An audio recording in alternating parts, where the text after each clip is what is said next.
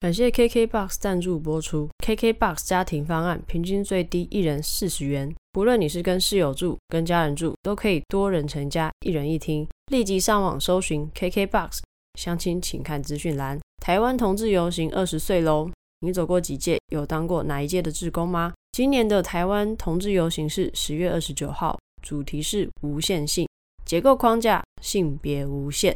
结构框架，看见更多元的可能性，理解与尊重每个人的差异。如果你当天没空到，十月一号到十一月九号，在松山文创园区内还有为改变而走台湾同志游行二十周年回顾展。接着十二月十号将举办第六届台南彩虹游行，忠一路二段台南美术馆二馆旁边举办。今年的游行主题是“港军行港”。共军行道，无论是否对自己的容貌、年龄、性倾向、性别认同感到焦虑，穿上自己喜欢的衣服，你的光谱组合就是自己的黄金比例。十二月十号，让台南彩虹游行陪你走一段吧。Hello，大家好，这里是我才没有要出柜，我是卓法克。我们之前有请小爱聊过关于她的自我认同啊、工作啊、家人。游行的志工经验等等，我私心想要邀请小爱，最大原因是小爱有当过游行的。好的，我当过总招。OK，好，我们一样欢迎今天的来宾小爱。嘿，大家好，我是小爱，艾草的爱。是什么的游行总招啊？台湾同志游行总招。台湾同志游行是本名，那它只有在台北举办，所以不是全台湾的。游行都是我们办的，这点大家请不要误会。很多人误会是不是？很多人误会，然后就常常我们的粉砖就会有私讯来说：“哎、欸，小编小编，请问那个台南的游行今年什么时候啊？哎、欸，嘉义的什么时候啊？哎、欸，那个宜兰的什么时候啊？彰化什么时候？每个地区都是不同的筹备团体，不要再问我们了。提供小编一个最好解决方法，就是回他，干我屁事。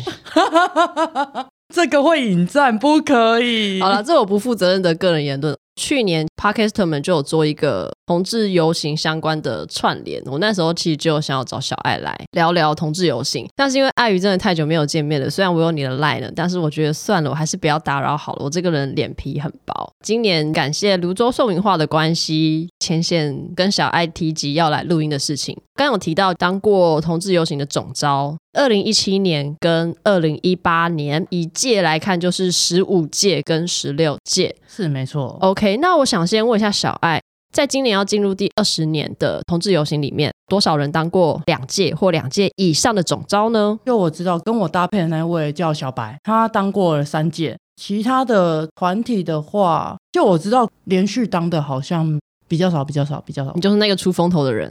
哈，总招根本没有出风头，好不好？我不确定大家如果想到举办一个活动的时候，你会觉得最重要的是谁啦？我相信，当然工作人员一定是最重要的其中之一。办活动就是要有人流来参与，所以参与者一定也很重要，少不了他们。不过，的确，我觉得在办活动的时候，大家好像比较容易会忽略总招。应该说游行，呃，不是游行就是我差点讲游行就是我想干什么。以那个整个活动来说的话呢，总召它可以是很重要的，也可以是很不重要的。因为我们曾经有一年的台湾同志游行是没有总召的，那一年就是每一个组长他们互相协作，像那个圆桌武士一样，每一次就是大家一起坐下来，一起去谈论我们到底要怎么处理、怎么做、方向怎么走。总招的工作，他就是在做一个汇总的行为。我现在比较好奇，没有总招会是什么情况下没有总招？没有人想当啊，很累耶。我跟你讲，总招就是打杂。所谓打杂，你可能什么东西都要听，你什么东西都要掌握，你什么东西都要稍微知道一点，然后还要可以跟大家沟通。因为其实我们游行都是自工的行为，那就变成说你全部都是利用你下班的时间去做这一切，很累，真的很累。而且甚至说你当了这个职位，然后又觉得我一定要做到什么的时候，你可能半夜两三点都不用睡。提醒大家，这些事情都没有收入哦。没有，当然没有，一毛钱都没有，甚至还要掏钱钱买酒去开会。它是一个吃力不讨好的工作，没有人会付薪水给总招给职工。对，所以不要再骂我们家职工了，大家都是有一股热情去做事的，拜托大家。我们先不讲志工这件事情，我们先来讲一下总招这件事情。请问一下，小爱是怎么当上总招的呢？好，我会当上总招，其实就是。我在之前有提过吗？我是大概就二零一四年那时候帮朋友顶地上骑手，后来二零一五年加入筹备志工之后，到了二零一七年那一年，我就觉得都在里面当筹备职工两年了。我好像可以去开一个大会。我们有一个所谓的那个可能是组长啊，或者说总召的会议，那我们会统称为大会。我们第一次开会，大家都会去分配说你要当总召，你要当组长，还是说大家会一起去选举，确认今年总召是谁，确认今年组长是谁之类的。那我就想说，哎，我想要当组长，我动员组当了两年筹备，就去人那场大会，我就坐下来了。殊不知那场大会是选总召，哎，我吓傻了。你为什么没有先看清楚到底？那个时候要干嘛？我就菜鸟嘛，什么都不知道，我就去了那边坐下来，然后大家稍微会讲一下自己的工作状况啊，然后还有会稍微问一下，哎，那你的时间如何？你的那个空闲如何？你可以处理事情的状况如何？好巧不巧，那里的人有一位知道我办过蕾丝杯，就突然问我说，哎，小艾你可以吗？哈，什么可以？哎，你可以吗？哈，什么？然后好，你可以。没有，我什么都还没有讲。然后我的名字就出现在上面了。你是说被提名在可能黑板白板之类的？对对对。然后我就看他，对，现在发生什么事？来哦，投票哦，投什么票？哎，小艾，你先讲一下那个你平常工作忙碌程度啊，还是怎么样？好，我讲到现在我还是不知道发生什么事情。反正那时候那一份工作我非常闲，我上班就是在看股票。哦耶，好爽哦。然后他们说，哎，听起来很适合哎。然后以前好像又办过活动哎，那很棒哎，天选之人啊，没有到天选，但是是人呐。对，那一年我就莫名其妙当总招了。他们选完之后，我才发现是总招哎，真的很夸张。那你当下你的感受是什么？就是真的发现啊，原来是总招，然后就是我本人，就是啊，嗯啊，你说什么？好好哦，都选上，那就就接受，就认真吧，逆来顺受，我就乖乖去做吧。那实际上，真的当上总招之后的第一步，到底要干嘛？应该说，每个总招他们每个人对于自己的期许是不一样的。嗯，那我自己对于自己的期许，第一步就是我要先搞清楚每一组的工作内容到底是什么。在之前的集数，我也曾经讲过，我只担任过骑手一年以及动员组，嗯、就变成说我后来是规定我自己，我要去每一组开会。也就是说，那时候变成说礼拜一到礼拜天。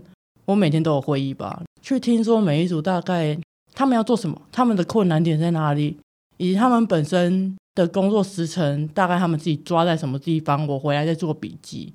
最后就是慢慢的，好像有点搞懂我那时候的七组的每一组的工作内容，然后再去请教一些前辈啊、大前辈，在游行里面待很久的人，才大概有点头绪。然后接下来就变成说，我们要开大会，就稍微需要主持嘛。主持的话，就会变成请每一组都会讲一下大家的工作状况，以及说去协调，去跟他们说，可能其他组会造成你生气的原因不是这个意思，那他们可能是基于什么样原因？就变我们要一直去不断的帮各组当做他的桥梁沟通。其实以总招的工作来说，你是可以不用去跟其他组开会的，对不对？是。但你还是对自己有一个期许，你希望自己做到足够了解的程度。对，因为其实我自己个性比较差。当今天这个人让我觉得你到底在说什么东西的时候，我完全不会去听他讲话。我为了想要让自己避免可能遇到这样的人，我必须要让自己。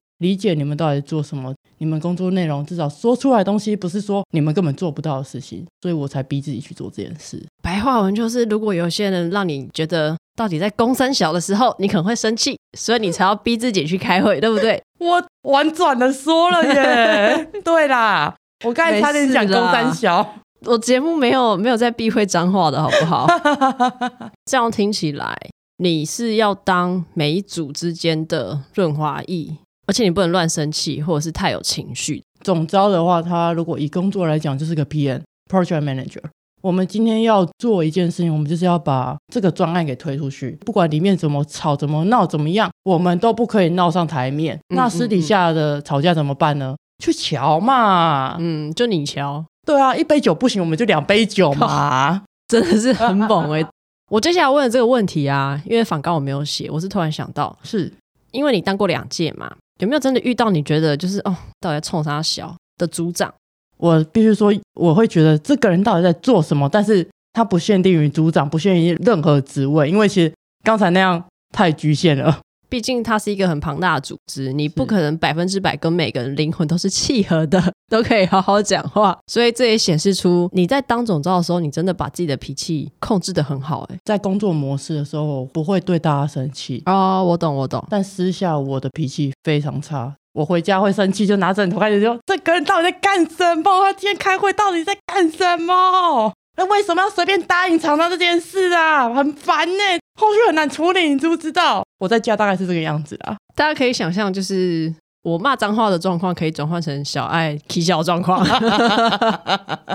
开录前，我们有先聊过，你觉得总招是在办同志游行的时候，有点像在玩一个 RPG 游戏？我对于这一点其实蛮好奇的，因为其实大家都是为了一个游行当天的呈现而聚集在一起的。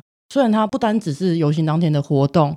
而是有很多议题在里面，但就变成说，很像就是我们要打一只怪，我们要解决一件事情，把自己的能力一直学上去啊，就有点像 RPG 的 level up 上去，然后就变成说，我们吸收了这个新的东西，可以去写出我们要阐述的事情，要告诉大众的事情，甚至就变成说，像在办筹备游行的过程中，可能不知不觉就会冒出说，那个护家盟讲了什么，那个谁的言论不太对。那我们当然就是一直不断的来一个挡一个嘛，来一个讲一个嘛，就变成说我们要一直知道现在最新的事情是什么。虽然不一定总招都要知道，但是就变成说我们可能要对外去讲话的啊，可能媒体发言人，或是说有一些我们需要。内部可以讲到说，大家都要知道这件事情，然后就变成说，如果别人来问你啊，你要讲得出去，所以大家内部会有一个共识，对外也会有一个说法。越级打怪，你知道我现在的想法，做那么多事情都要花自己的时间跟金钱，就是没有任何金钱收入的，完全就是靠一个热忱。是啊，喝酒啊，喝酒啊，喝 酒啊，喝酒啦，没有啦。其实，在我的角度，在很早期的时候，我差点过世。正好是我脊椎有受伤过，我车祸，然后那时候开刀，开刀完后要吃药嘛。那时候正好我不知道，可能是那个药的关系还是怎么样，我肺水肿，肺水肿。有一天我妈就开门发现，哎呦，我女儿怎么躺在那边啊？要娶我。那时候我已经没有意识了，到没有意识，然后送医院，据说我插管了两天还是三天吧，我真的不知道，因为那是昏迷。对对对，我完全没有意识。然后爸妈跟我说，那时候其实是已经签病危通知书了。我后来就突然，哎，我醒来了。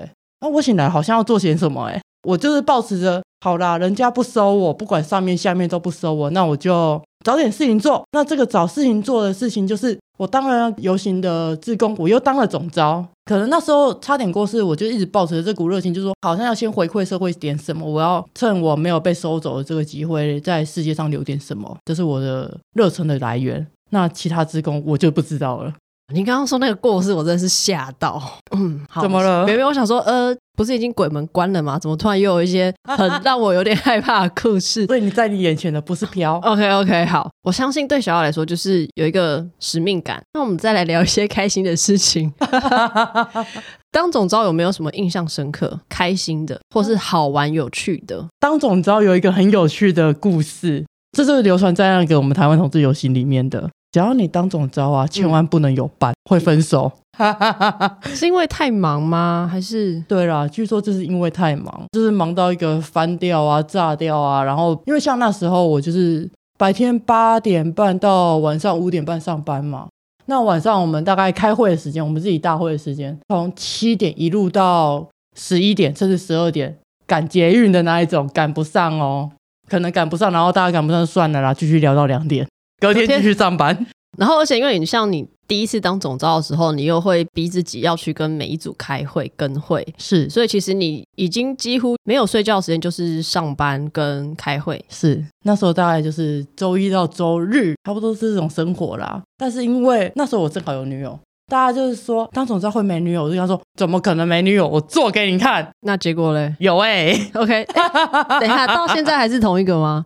那个先之后，OK，好，这不是重点，我只是好奇。至少我成功撑过那两年呐。所以你当总招的两届女朋友都在，在啊，在在在。OK，好，这的确是蛮厉害的。不过我刚在想，那如果当总招有伴，女朋友会分手什么的，那可是叫他来当志工，好像也还是不太一样，对不对？虽然我们有一些工作人员会把自己的伴来当志工，但就变成说把人家拉来当志工，当的时间跟总招一样，每个总招的风格不一样，只是跟我一样会很像。我白天上班，我晚上上班，我什么时候休息啊？什么时候约会？对不对？约会就开会啊！好可怜哦，哎、欸，不能这样吧？你就只能跟另外一半说，不要忘记。明天要开会，后天要开会，他妈的嘞！我跟你讲哦，那个我们下次的约会是那个明天晚上七点半哦，讨论的内容是设计组的东西啊。那、啊、你记得先把泡泡饮准备好。哎、欸，这样很靠北，除非你有一个也是工作狂的另外一半，不然好像也不是太好。对啦，其实说实话，我就是工作狂，我完全感受到。那除了这个以外，有没有什么比较正向的跟总招有关的事情？很正向的话，对我来讲，在那两年我学到了非常非常非常多的东西，而且这些东西是完全可以应用在我工作上的。哦，真的哦？对，最正向，我告诉你，我就是因为我当过总召，我有现在这份工作。为什么？我本来进去是生管，然后他们现在认为我的特质非常适合可以转 PM，那他们那时候会选择我进去当生产管理这件事，他们就说我正好在之前跟老板有讨论到，他就说，那你过去有什么？大型专案的经验吗？哇，这个超爆大型的哎！对啊，整个台北都是你的大型专案现场。当我跟他说我办理了一场十三万游行的活动，哦，什么都来了，了也等于说，其实你要跟他讲你做过这一件事情，某个部分就是出轨。呃，对，其实现在这份新的公司知道了，毕竟都当总召，欸，我相信没有异性恋真的会闲到去当同志游行总招。哎，真的有，真的有，真的有，谢谢打脸我，很棒。当工作人员。绝对不会是只有单纯的同性恋，还会有异性恋、泛性恋跟跨性别，什么都有，你想得到的都有哦。还有高中生，那我又好奇，所以直同志当总招的比例，比例的话，当然没有说很高啦，但，但还是有。但我必须说，那位直同志他到现在还在里面当工作人员哦。这件事情其实听得蛮蛮舒服、蛮爽的啦，还是会有人支持性少数的团体，而且是一直。身体力行去做这件事，所以我不知道，就反正护家模本来就是去死啊！拜托下地狱好不好？随便 干，干给我消失啊！哦，这样我下去还会看到他们呢？哎，没有，我们应该会在上面吧？我猜啦。可能我们同志啊，在社会上有些人会觉得我们是性少数，然后大家就会说：我要跟异性恋出柜怎么办呢、啊？还是我为什么要出柜？我们明明就活得好好的。这件事，我们那位直同事亲身体验到了，什么意思？就那个，我们后来有听那位友善的朋友啊，他说：“哎、欸，所有人都当我是同性恋，怎么办呢、啊？我要跟大家讲吗？”他后来跟我们分享心得，超好笑的。他就说：“那个我是异性恋，就是那种很不舒服，然后有点害羞、担心、害怕会不会被接受的感觉。”对，不管在圈内或者圈外，或者说同性异性，大家真的就不用担心这件事，大家都接受的，只是有些少数部分团体啦。我有时候都会想说，要不要诅咒他们的小孩子以后是同志？但这样也不是很好。这样如果他是你女友呢？哦，干你老师嘞！幸好，毕竟这种诅咒就是有一点，我怕因果报应，你知道？所以这种诅咒，我有时候就是想一想，我也不会真的想要找一个呼家盟去诅咒，因为我会觉得这样小孩子其实很可怜。大家都有自己的立场，我们只是正好持了相反的立场。他们可能诅咒我们，我们再诅咒回去就好了。再说了，大家都生而为人嘛。但是我还是不想在地狱看到他们就是了，所以我笃信我会上天堂。谢谢大家。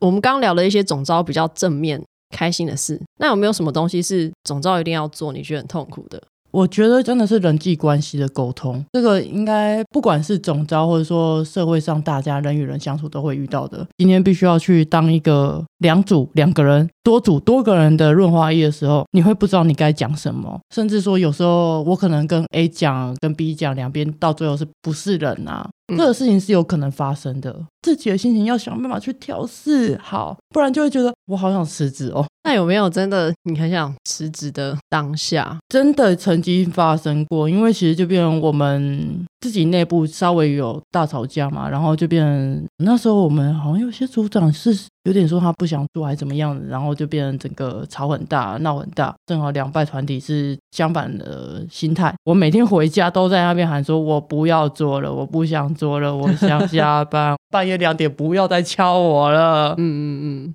可是转念一想，就觉得我既然答应了这个事情，我就要想办法把它做好。这那时候是在蛮拉扯的状况吧。后来幸好事情也是圆满解决了，感谢上天。第一次的总招经验，如果你现在回想起来哦，我的经验是指你在这份工作体验到的各种快乐与不快乐，你会为这个经验打几分？大概八七吧，八七不能高。真的吗？好啦，巴西是好玩的啦。其实我会打非常高分，必须说实话，因为这个经验让我的个性、让我的脾气以及我怎么样去跟大家讲话、跟对话这件事，让我更圆融了。不然以前我超公主的、欸嗯，真的假的？超级哦！怎样公主？你要示范一下吗？啊的嘿呀！太小了。等一下，我这段会留着。我看刚刚是怎样？刚刚是另外一个人上身，是不是？就迪士尼上身啊！就是等于你 level up 好几个等级就对了，让你可以有感受到工作或什么，任何都是。整个人有跟以前不太一样，真的是讲话比较圆融。对你来说，第一次的经验是好的，是不管在活动期间你有什么不开心的，或是难过的、难以处理的，基本上你都还是保持着一个正向的心态与感受，嗯，去看你。当了第一次的总招，是，而且在那一段时间后，我得到了蛮多，因为大家都是一起的嘛。那我们就是有一种共患难啊，一起办了活动的一些好朋友。虽然我们平常没有太大联系还是什么的，但好朋友这件事，就是当你一讲出来，你需要马上两肋插刀。我在那时候交到的几乎都是都是这种。总招这件事情本来就很累，为什么会有第二次？被推了第二次坑呢？看来你应该也很享受啦。我算是蛮享受啊。对了，我是 M，我自己承认好不好？呃，以前是公主呢，现在是 M 哈，没有，公主跟 M 不冲突啦。好了，好了，好了，我也很热衷在这个团体里面的跟大家相处的感受，然后我也很喜欢游行的整个氛围。后来就大家说，哎，那你要不要再当一年？我说好像可以耶。当了两年，经验上或感受上有没有比较大的差异？跟工作有点像，第一年就会觉得，呃，我好像在一切混沌中，我糊里糊涂、糊里糊涂这样过去了。第二年的话，就是虽然比第一年更辛苦，因为第二年我遇到了公投，但是变成说我好像大概知道大家都在做什么，然后可以尽量把自己的能力去 support 大家，去更有向心力，然后一起去面对所谓的困难。在你的第二届的任期中。遇到公投，你觉得它跟前面最大的差异或困难点会是什么？它的困难点就是大家压力都变很大。毕竟说那时候不管是挺同公投、反同公投，我们要告诉大家说这两个是不同的东西，然后你要你这个要投多少多少多少，第二个要投多少多少多少，这件事就是一个非常困难的事情了。如果今天就单一个公投。我们就可以跟大家说，你只要记得那样就好。不是，我们今天有两个答案。对，然后外加就是那时候我们还要去过那个整个阶段啊，大家都要还要去收集整个说你们的同意书，那段时间真的是蛮辛苦的。反同啊，他们就是开始丢各种的攻击啊，还是什么，我们就要开始，我们家文宣组就要开始想说这要怎么办，大家一起讨论出一个解决方式，去跟他们说事情不是这样的，真的不是他们讲那么滑坡，就变成那一年的工作大家都是辛苦的。所以每年开会啊，我就会从 seven 一手提着酒，一手提着饼干，全部放到中间，大家吃吧，喝吧。那通常那个时候啊，你这样一个礼拜有跟女朋友见到一次面吗？有吧？不好意思，我真的忘记了。没关系啦，OK，那就那种事情就留在当年，我就是随便问问嘛，我就八卦一下。其实我自己在看那个公投，我觉得最困难的就是，不管是要让支持同志性少数的人理解也好。或者是要让不理解这件事情的长辈们或其他人也好，我一直都觉得公投这件事情玩最好笑就是以结果论来看，就是我们可以结婚，同志可以结婚，可是是转法，很多人就会说啊，我们那时候不是投反对同志，怎么还可以结婚？我记得原文是。您是否同意同志以民法结婚？对对对，同意或不同意？不同意。啊，不同意就转法吗？对，很多人投不同意的智障都没有搞清楚这一点，这才是我觉得后面最好笑的。你根本就不理解你投了什么，不光是名称也好，真实的法案内容也好。这个故事告诉大家，不要盲目跟风，请看清楚你签了什么。那小艾都当了两年的总召，为什么后来没有当第三次啊？那时候我们好像正好面临我们自己本身的内部在那个转变啊。所以接下来的二零一九年是转给热线办的哦。Oh. 对，那一年我就没有再当了。就那一年热线办之后，又回到了我们自己本身的团体啦。所以线上的也都是，是线上的也是我们这边热线真的是非常帮助我们蛮大的一个团体。后来就是我们有跟他们一起合作啊，然后他们帮助了我们很多，尤其在我们内部自己我们团体在转化的时候。如果今天还有一个机会，好了，如果今天突然又有人说小艾，你要不要再来当总招呢？哇，哎，其实我刚才认真想了一下，如果叫我在当一次总召，我非常愿意。我真的必须说实话，在这里让我学到了很多，在这里让我知道了我自己可以为社会贡献什么，这是我一直想要做到的事情。但是可能等我下份工作，我现在工作快死掉了。好，我相信他一定有让你会有一个很大的认同感吧，不然你怎么会说好？会，因为在这个地方，像我前面一直有呼应到的，我知道我自己找到了我的地方，知道我在这个社会上，在这个世界上有什么的用处。我一直想要在这个世界上，在我过世之前可以留下些什么。也就是说，当初为什么会办蕾丝杯啊？为什么后来糊里糊涂被推上总招，我还是会做原因。可是你做总招有没有听到一些可能反对的东西？啊，我觉得小艾这个做不好啊，总招怎么可以这样啊？这世界上不是都会遇到吗？只要有正面就会有反面啊。可是你有很不开心的吗？这件事我倒是没有思考过。我的角度，我会觉得所有人都提得出来的时候，那一定他有他的道理。我们要基于相信我们自己本身的团体，他们讲出来都有原因，那就要用他们角度来思考。所以我从来没有第一时间先去怪别人。感真的很正向哎、欸，耶！Yeah. 因为我会想说，他就是一个吃力不讨好的工作。一般人对于总招的工作，或是可能 leader 的工作来说，大家一定会容易记得你做不好的地方，做得好的地方，一般人都会认为是理所当然。跟那个一般职场一样了，对对对，只是就是变成说，其实不是做好的地方没有人记得，而是大家不会特别去讲，毕竟那是能力范围内嘛。只是说实话，你就会发现哦，你后来任性，很多人会愿意接受。像其实我非常喜欢猫，然后我就有一年跟大家吵，我第一年当总召都是吵说，我想要工作人员服上面有一只猫，就第一年大家没有同意，可是那一年我们动员组的那个朋友。他帮大家画了工作人员服，我的上面有猫哎、欸，我就只有你的有猫，对，我的有猫，我就觉得我被记得。然后到了第二年，我又再吵一次，我想要工作人员服，我想要大家都穿一样衣服，我想要上面有猫，哎，成功了、欸，哦，成功了，对啊，这就是为什么我们二零一八年的那个工作人员服上面是猫跟狗哦，OK，有典故的。今天不管当哪个职位，别人一定会被讨厌啦，这件事正常啦。对，没错。但也会被大家记得，也会被大家说哦，耳濡目染，好啦，你喜欢猫，帮你画啦，还是要互相一下。对啊，这一集的话，其实就是跟小艾稍微聊一下总招，算是经验谈。就身为少数当过两届或两届以上的同志游行的总招来说，因为也不知道以后那几年的。同志游行会怎么样演变啊？什么的？你有机会去参与这个组织的话，请大家不要忘记，小爱非常愿意再继续当总招这件事情。欸、等一下，请大家记得这件事就好了。不是为什么推坑呢？欸、我也可以许愿啊！你当总招的那一年，我再去当志工好了，要不要？